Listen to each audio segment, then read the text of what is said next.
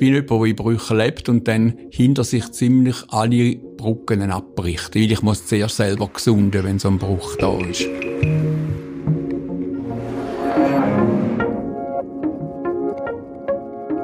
Da ist der Podcast Kulturzyklus Kontrast von der Ostschweizer Fachhochschule.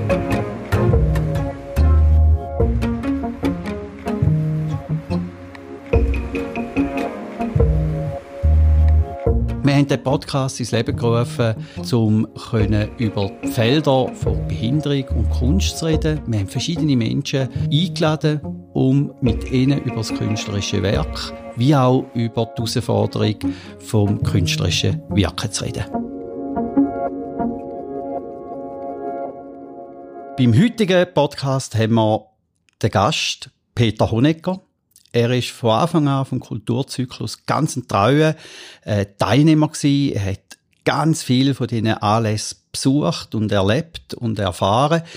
Ich möchte gern, weil wir auch wissen, dass ein künstlerisches Werk einen Resonanzkörper braucht. Künstler brauchen auch eine gewisse Form von Applaus, von Rückmeldung.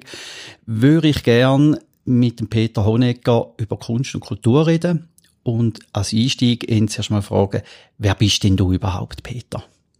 Ja, wie du schon gesagt hast, Stefan, ich bin der Peter Honecker, bin 62 Jahre alt und sitze seit 20 Jahren rund im Rollstuhl. Da bin ich heute ein Rollstuhlmensch in der Stadt St. Gallen. Was hat denn dazu geführt, dass du Rollstuhlfahrer bist? Das ist eine Krankheit, das ist Multiple Sklerose. Und jetzt hat mich jetzt in den Rollstuhl gebracht, ist nicht zwingend, kann nicht, muss nicht so ablaufen. Aber etwas, wo nicht klarkomme damit, muss ich ganz klar sagen. Schrecken hat sie, aber für mich das Urteil verloren. Jetzt hast du die MS-Krankheit. Man kennt sie so, man weiß nicht genau was. Kannst du vielleicht noch ein bisschen etwas MS differenzierter sagen zu, zu MS? Ja, sorry, MS ist eine Erkrankung vom zentralen Nervensystem. Es hat unglaublich verschiedene Symptome und Auswirkungen, wo sie sich spiegelt in der Gesellschaft, in den einzelnen Menschen. Es ist nicht zwingend, eben, dass man im Rollstuhl landet, wo viele Angst haben davon. Sie kann kommen, kann wieder gehen. Und das ist vielleicht auch ein bisschen das Unheimliche. MS ist, ist ein, ein, ein unbettener Gast, aber er ist da. Und jeder Einzelne muss schauen, wie er mit dem Gast klarkommt. Wirklich jeder Einzelne. Obwohl es heute viele Hilfen gibt, die man in Anspruch nehmen kann. Medizin hat unglaublich Fortschritt gemacht, Techniken. Also ich selber glaube trotzdem, Entschuldigung, Scheiß, trotz MS. Jetzt hast du den Gast MS und seine oder die eine Konsequenz ist der Rollstuhl, dass du dich mit dem Rollstuhl fortbewegst. Hat es noch andere Konsequenzen gehabt für dein Leben betreffend Alltagsgestaltung, betreffend Arbeit, betreffend Beziehung? Ich habe MS, wo ich Diagnosen bekommen habe und dann offen in meiner Firma geredet habe, dass ich MS habe man hat hier schon ein bisschen gemerkt, dass ich nicht mehr so gut laufen kann, ein Bein anziehen. Und ich hatte hier eine Arbeit, einen Job, wo ich Kundenschulungen gemacht habe, haben müssen viel erzählen, müssen äh, Anlässe teilnehmen, etc. Und die MS hat dann einen von den Brüchen gemacht in meinem Leben. Also in dieser Firma bin ich dann gekündigt worden, habe zum, nicht begriffen, aber habe zum Teil verstanden, habe mich neu müssen orientieren, habe dann wieder eine Stelle gefunden bin in der gleichen Zeit zügelt und habe geheiratet. Also ich habe schwierige Sachen gegen sehr schöne eingetauscht mit deren MS. Ist die Krankheit, weiss man so ein bisschen Mainstream, die ist so schubartig. Jetzt vom ersten Kulturzyklus, wo wir uns auch kennengelernt haben, jetzt bis zum letzten, wo wir das letzte Jahr noch haben können live erleben. Und jetzt hat sich da etwas verändert. Gerade in dieser Zeit hat sich nicht mehr gross etwas verändert. Was sich verändert hat, sind kleine Sachen. Das ist ein Feinjustieren an dieser Krankheit. Ich bin jemand, schreckt vielleicht zum Teil, wo am Anfang von der MS alles gemacht hat, was möglich war. Also das ist vom Geistheiler bis zu afrikanischen Gesundbetter, die noch ein Huhn töten in deinem Beisein etc. Tönt hart, aber das ist so. Oder komische Sachen. Man hat einfach alles probiert, um sie wegzubringen. Auch nachher die ganze medikamentöse Geschichte, also Spritzen, in meinen Körper reinstechen, ein Medikament reinlassen, wo mir hier niemand hat können erklären ob es nützt oder nicht. Was man mir hat können erklären, ist, dass es nicht schadet. Es hat aber geschadet, wie du hast dich gestochen, es hat sich entzündet etc. in kurzer Form. Also ich habe nach zwei Jahren aufgehört mit der ganzen medikamentösen Therapie. Auf was für eine Spurensuche bist du denn heute, jetzt, was dich unterstützt oder hilft oder Seit etwa fünf Jahren habe ich gemerkt, dass wenn ich meinem Körper besser schaue, Ernährung, Entspannung, gut, ein entspannter Mensch bin ich immer gewesen, tiefer reingehen, halt auch mit den Leuten, ein Yoga, ein Selbststudieren, eine Selbsterkenntnis, dass mir das in den letzten Jahren enorm geholfen hat. Also es ist so weit, dass ich außer dem nicht mehr können laufen für den habe ich den Rollstuhl, das sind meine Beine jetzt, kein Problem mehr haben. Ich habe zwar Müdigkeiten etc., aber die sind vernachlässigbar. Und was ich auch nicht habe, und das wird nicht weggehen, ist Zuverlässigkeit. Also wir haben jetzt abgemacht, du hast mir gesagt, du bist um 9 Uhr da, ich komme, mache das gern. Ich kann das aber nie garantieren. Das kann sein, dass ich am Morgen aufstand und die MS, mein Körper, wo es gut geht, einfach sagt, nicht, heute, nein, mein Freund. Das können Beine einsinken, ich, ich gehe wieder zurück aufs Bett und es ist einfach keine Kraft da. Mhm. Nicht geistig, einfach körperlich. Wenn, wenn du das so erzählst, dann ist das sehr nachvollziehbar. Wie wissen denn dein Umfeld, dass das so ist und dann eben nicht verrückt sind auf dich, dass wenn du eben einen Magen wirklich nicht magst und, und die Krankheit dich ans Bett bindet, dass das nicht mit einer Unzuverlässigkeit zu nicht mit einer Verbindlichkeit, sondern einfach weil die, die Krankheit dich bindet. Das ist das, was man eigentlich immer machen sollte, wenn man etwas hat, wo einem knebelt. Dann informier die, wo dir etwas wichtig und wert sind. Das heißt, die Leute, die mich kennen, die wissen, ich mache ab unter Vorbehalt, streng mich aber zu 100% an, dass es funktioniert. Und dass aber im letzten Moment das Phone kann, so, kann sein, wo dann keine Ausrede ist, wo einfach so ist, hey, es geht heute nicht. Basta. Meine Frau, zum Beispiel, geht, arbeiten früher. Ich arbeite seit, seit auch bald 20 Jahren nicht mehr. Wegen der MS. Und, und sie muss mich eigentlich nur anschauen, mir am Morgen verwachen. Sie weiß relativ schnell, wie ich reagiere, ob alles okay ist oder nicht. Die die ganz nah bei dir sind, ich glaube, die haben auch ein Verständnis für das entwickelt, sogar ein Selbstverständnis für das entwickelt. Erlebst du aber auch von Leuten, die dich nicht kennen, die, die Krankheit nicht kennen, da nicht einordnen können, dadurch auch eine Abwertung oder eine Distanzierung? Abwertung nicht, aber dass sie sich selber unglaublich schwer tun, wie sie jetzt reagieren sollen. Das, das ist so oder so eines der grösseren Probleme von uns Sitzenden in der Gesellschaft, wenn wir nicht auf Augenhöhe sind, und zwar rein physisch die Leute können gar nicht viel dafür. Sie, sie, sie tun einem dann in eine Schublade rein. Und, und, und die Schublade ist auch schwer wieder aufzubrechen. Du hast vorhin Augenhöhe gesagt. Ich kippe auch immer wieder drin rein. Also ich habe schon ein Interview geführt mit jemandem, der im Rollstuhl gesessen ist. Ja. Und es ist mir nicht eingefallen, runterzugehen, die Augenhöhe zu suchen. Was wäre denn die Erwartung? Äh, Augenhöhe. Also da heisst, ich knühle bei dir ab, damit ich die Augenhöhe habe. Oder thematisiere Augenhöhe dir gegenüber und wie es du gern hättest.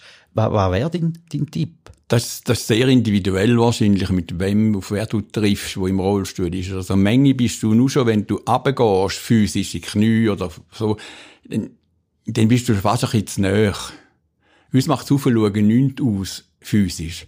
Aber du spürst sehr schnell, bei dir zum Beispiel, wenn du einmal anschaust mit Blick, da weiss man, es spielt keine Rolle, ob er steht, sitzt oder runtergeht auf deine Höhe dann ist einfach etwas da. Und das, das ist sehr schwierig, einmal bei den Leuten wahrzunehmen. Ich habe einen Trick, ich kann meinen Rollstuhl auflassen, hast du auch schon erlebt, auf Höhe, sitzen, den Lift drin, dass ich geradeaus die Leute anschauen und das ist eine enorme Wirkung zum Beispiel.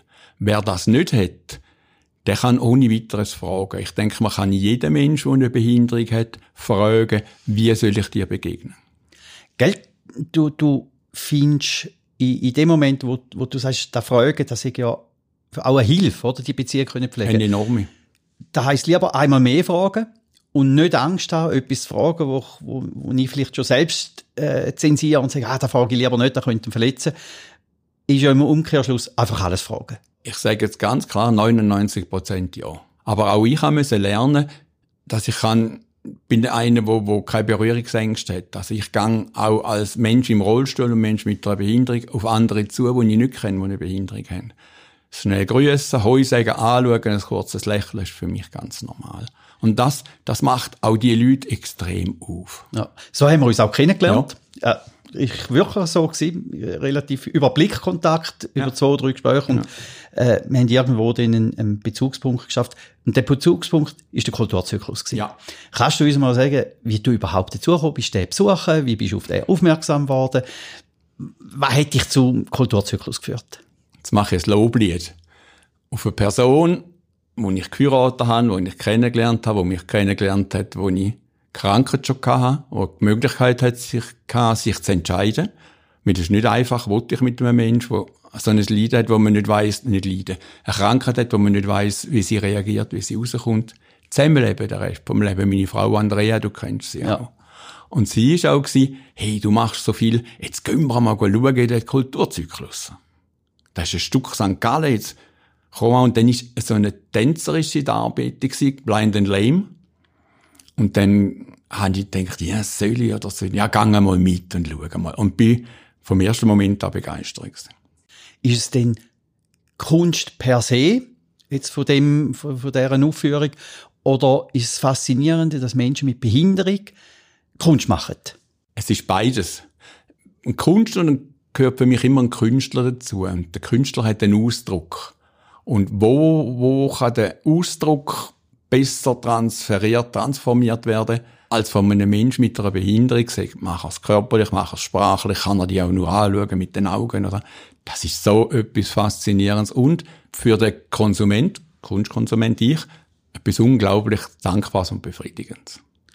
Jetzt hast du ja gesagt, dass verschiedene Punkte da innen dich ansprechen. Wenn du so Revue passieren lässt, alle die Anlässe, die du gesehen hast, Film, Theater, wo man haben, Ausstellungen, wo man haben, Lesungen, wo man haben, äh, an was magst du dich am allerliebsten erinnern? Am allerliebsten ist das, wo ich am meisten Kontakt habe. Das ist mein Lieblingskartonist. Da bist auch du Fan noch. Der Phil Hube. Phil Hube. Was fasziniert dich denn so an den Cartoons von Phil Hube? Mich fasziniert alles, was auf Papier, auf, auf, auf irgendeinen Untergrund einen Ausdruck kann bringen, zeichnerisch. Und das im Film kommt es noch dazu, dass er trifft, ohne bösartig zu sein. Er hilft uns, auf eine Plattform kommen und sagen, hey, wir machen uns nicht lächerlich, aber man kann mit uns lachen. Ja. Als Mensch mit Behinderung. Und er trifft ganz andere, die sich an der Nase nennen und sagen, oh, ja, äh, er hat es jetzt gut dargestellt, aber das A auf dem Bild bin ich. Der Phil Hube wird auch mal Gast sein in einem von unseren hm, Podcasts. Hm, und er sagt ja auch ein Stück weit, und es ist wichtig, dass man darf auch Witz machen über Behinderte. Das heißt, ein Stück weit darf man auch über dich lachen. Auf jeden Fall. Mit mir und über mich. Wehren kann ich mich selber. Wenn wir noch mal so ein bisschen weiterdenken, wir haben auch Film gezeigt und äh, bei den Filmen ist ja dann immer auch sehr kontrovers diskutiert ja. worden. Magst du einen von diesen Filmen erinnern, die wir gezeigt haben?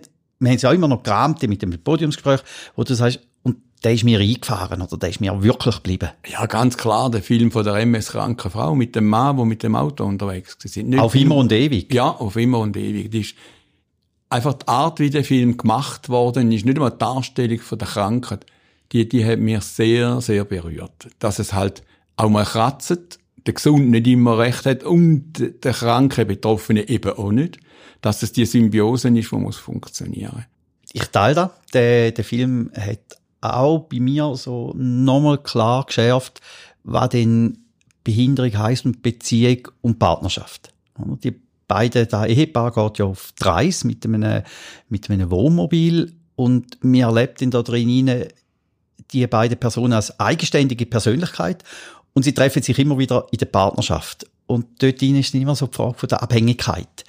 Erlebst du das auch in deinem Alltag? Rollstuhlfahrer, Krankheit, Abhängigkeit. Das lässt sich nicht wegdiskutieren. Es ist immer ein Stück Abhängig Abhängigkeit da. Was man lernt, ich habe es gelernt, dass man die Abhängigkeit absolut muss annehmen miteinander. Meine Frau ist ja von mir abhängig. Rein emotional. Sie, sie hat Angst um mich. Sie, sie hat vielleicht irgendwie das Gefühl, ja, fahrt er wieder allein Bus, fahrt allein Zug wenn es schön Wetter ist, raset er wieder holen mit dem Rollstuhl die Straßen umeinander. Das ist auch eine Art Abhängigkeit, eine emotionale. Bei mir ist es vielleicht körperlich, dass sie mir muss helfen in gewissen Verrichtungen etc. Wenn man nicht kann laufen kann, hat man andere Sachen, die auch nicht ganz funktionieren. Die Abhängigkeit ist da. Was aber viel wichtiger ist, dass das enorm zusammenschweißt. Über was streitet er denn? Oder ist deine Krankheit manchmal auch ein, ein Punkt zum Streiten? Kann sein. Aber eigentlich schon lange am Anfang schon.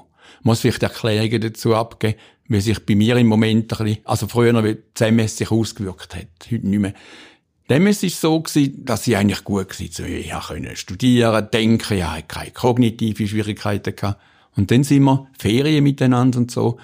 Ich habe vielleicht eins über den Durst getrunken. Ich bin Genüsser, essen gern, trinken gern. Und aufmal ist es so gewesen, dass sie für mich schauen müssen wie ein Kind, weil einfach gewisse Versagen von ganz intimen Körperfunktionen da sind. Und über das streiten wir dann auch, weil sie sagt ganz klar, hey, lieber Mann, wäre nicht nötig gewesen.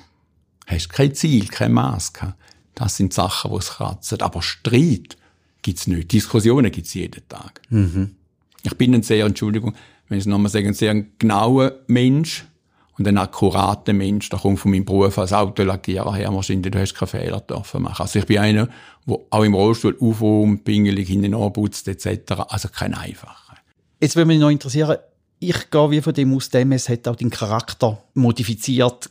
Wäre vielleicht noch spannend zu wissen, was hat sich verändert? Es ist vieles führen durch die MS, wo, wo, wo schon immer da war, aber wo hat müssen warten wegen dem Geld verdienen, wo verdrängt worden ist, wo von, von, auch von einer Art Fun-Verhalten da war.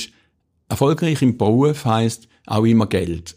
Geld verdienen, normale Mann, sage ich mal, in der Schweizer Gesellschaft, wenn er mal gemerkt hat, hey, er kann etwas, er ist jemand, dann schaut er, dass er aufsteigt. Habe ich immer gemacht, mit Werfen, mit, mit Plausch, mit guten Leuten kennengelernt, aber immer eine Nummer zwei gewesen. Und heute bringt mir das etwas, dass ich merke, ich brauche das alles nicht mehr durch die MS. Nicht, weil ich es nicht mehr kann, sondern weil ich es auch vom Gefühl her nicht mehr brauche und vom Selbstwertgefühl her nicht mehr. Also Karrierebildung und Karriere machen ist für dich gar nicht mehr im Zentrum. Hat aber, ich lebe in Brüchen zum Beispiel. MS ist so ein Bruch gewesen. Ich brich dann alles hinter mir ab, wenn ich merke, oh, es geht nur in die Richtung weiter. Da leiden auch Leute drunter. Pardon, da hat es Bekannte, wo, Randbekannte, wo du dann einfach nicht mehr redest mit denen und schaust, weil du auch die Reaktionen schon zum Teil schon kennst und voraussiehst. Dann schaust du vorwärts und machst mit den Leuten, die da näher sind. Jetzt hast du etwas gesagt von Brüchen. Und interessiert mich schon noch sehr stark. Kannst du die Brüche vielleicht noch ein bisschen genauer für unsere Zuhörer benennen, beschreiben? Du hast mich eben verwünscht. Ich habe gemeint, ich kann relativ locker darüber hinwegrutschen, der Bruch mit dem Job. Ich bin jemand, der in Brüchen lebt und dann hinter sich ziemlich alle Brücken abbricht. Weil ich muss zuerst selber gesunden, wenn so ein Bruch da ist. Ich kann noch ein Beispiel sagen. Ich bin am Wasser aufgewachsen. Wer nicht, das nicht ist, der weiß nicht, was das bedeutet für ein Kind. Ich habe in Stein am Rhein gewohnt, wunderschönes Städtli. Meine Eltern haben dort mit Metzgerei und ein Restaurant gehabt ich durfte dort in die Schule, ich durfte in, den Wald, ich habe jeden Tag dürfen in der Rhein, auch wenn es die Mutter nicht so gern hat, weil es viel Arbeit geht, um ihn wieder trocken zu bringen. Also ein Kindleben bis in Mitte dritte Klasse, wo du dir nicht schöner kannst vorstellen. Dann haben sich meine Eltern scheiden lassen und ich bin halt klein gewesen, um irgendwie mitreden oder so, und bin dann mit meiner Mutter ins tiefste Thurgau raufgekommen, in Anführungszeichen, mit dem neuen Vater, und das habe ich nicht können. Es hat mir die ganze Umgebung gefällt, die komplette Freiheit hat mir gefällt, und ich habe das nie, ich habe dann zwar dort gelebt, habe meine Schule absolviert, habe auch Leute kennengelernt, etc., aber bis heute in die zweite neue Heimat eine enorme Distanz und das ist so ein Bruch, den ich dann bewusst angeführt habe, oder unbewusst, weiß ich, aber dann mit dem umgegangen bin. Spannend, der Bruch, den du jetzt erläutert hast, würde nochmal konkret auf einen Bruch zu sprechen kommen, wo die Krankheit bei dir diagnostiziert worden ist, wo die Krankheit auch manifest worden ist, hat da der Bezug, der Konsum von Kunst sich verändert? Hast du auf einmal etwas anderes gelesen? Hast du mehr gelesen? Hat es eine andere Bedeutung für dich bekommen? Ja, das hat's ganz eindeutig. Ich habe angefangen, mehr zu hören, Text, Stimme, Fluss von, von zum Beispiel Musik. Vorher bin ich relativ stark ein bisschen in den härteren Szenen unterwegs gewesen, vom Hören her gern. Und dann ist es, es ist ein einfaches Lied, ich weiß nicht, ob ihr das könnt so verstehen, das war Herbert Grönemeyer gewesen. Sie mag Musik nur, wenn sie laut ist. Es geht dort um eine Frau, die taub ist und, und oftmals ja nur kann reagieren durch, durch, durch Stöße im Bauch, wo sie merkt, und sie verliebt sich dann eigentlich, sie weiß, wenn sie sich wird verlieben, dann in einen, einen Bassmann und so. Das hat mir, das Lustige ist, ein bisschen einen Kick gegeben, auf die Seite mehr anzulassen, mehr zum Teil auch ruhigere Musik und einfach Musik mehr zu geniessen, weniger einfach in Mengen konsumieren. Kunst im Ganzen zum Beispiel auch, auch mir Künstler näher anzuschauen. Darum bin ich auch näher an den Tom Waits zum Beispiel gekommen. Nicht nur die Triebestimme und der komische Vogel, sondern dann halt auch ein bisschen gemerkt, hey, da ist vielleicht mehr um als die Show, die er bringt, oder ist er wirklich jenseits von Gut und Böse, so. Und Zusammenkultur mit der MS war, dass das etwas war, wo ich immer konsumieren, auch wenn ich krank bin. Also in der Zeit, wo es mir schlecht gegangen ist mit der MS, die ersten zwei, drei Jahre, wo es mich geschüttelt hat, da habe ich halt können Film schauen, Musik hören. Lesen ist zum Beispiel ganz ein grosser Punkt bei mir. Ich, ich lese jeden Tag. Gut, gibt es Bibliotheken, wo man Bücher herunterladen kann, zum Beispiel. Also. Wir sind schon am Ende von unserem Podcast. Ich möchte trotzdem noch fragen, so ein bisschen in die Zukunft rausschauen. Ich gehe fest von dem aus. Im Sommer ist die Corona-Zeit vorbei. Wir können wieder an Festivals gehen, wir können wieder ins Kino gehen, wir können wieder an Lesungen gehen. Auf was freust du dich? Genau auf den Punkt, wenn es wirklich safe ist für alle. Nicht nur safe für die, die sich richten können, dass es safe ist. Und gibt's irgendein Theaterstück, ein Festival, irgendetwas, wo du dich ganz fest darauf freust, für die, die da jetzt zulassen und sich auch freuen auf Nach-Corona-Zeit? Muss ich ganz ehrlich sagen, nein. Ich freue mich auf alles. Danke vielmals, dass du da bist. Danke vielmals, dass du auch den intimen Einblick in dein Leben und in deine künstlerischen Bezüge äh, hergestellt hast. Geschätzte Zuhörer von dem Podcast, wenn ihr Anregungen habt, Wünsche habt, äh, vielleicht auch eine kritische Bemerkung habt zu unserem Podcast, wir haben die E-Mail-Adresse kulturzyklus.ost.ch. Wir würden uns wahnsinnig freuen, wenn ihr uns eine Rückmeldung geben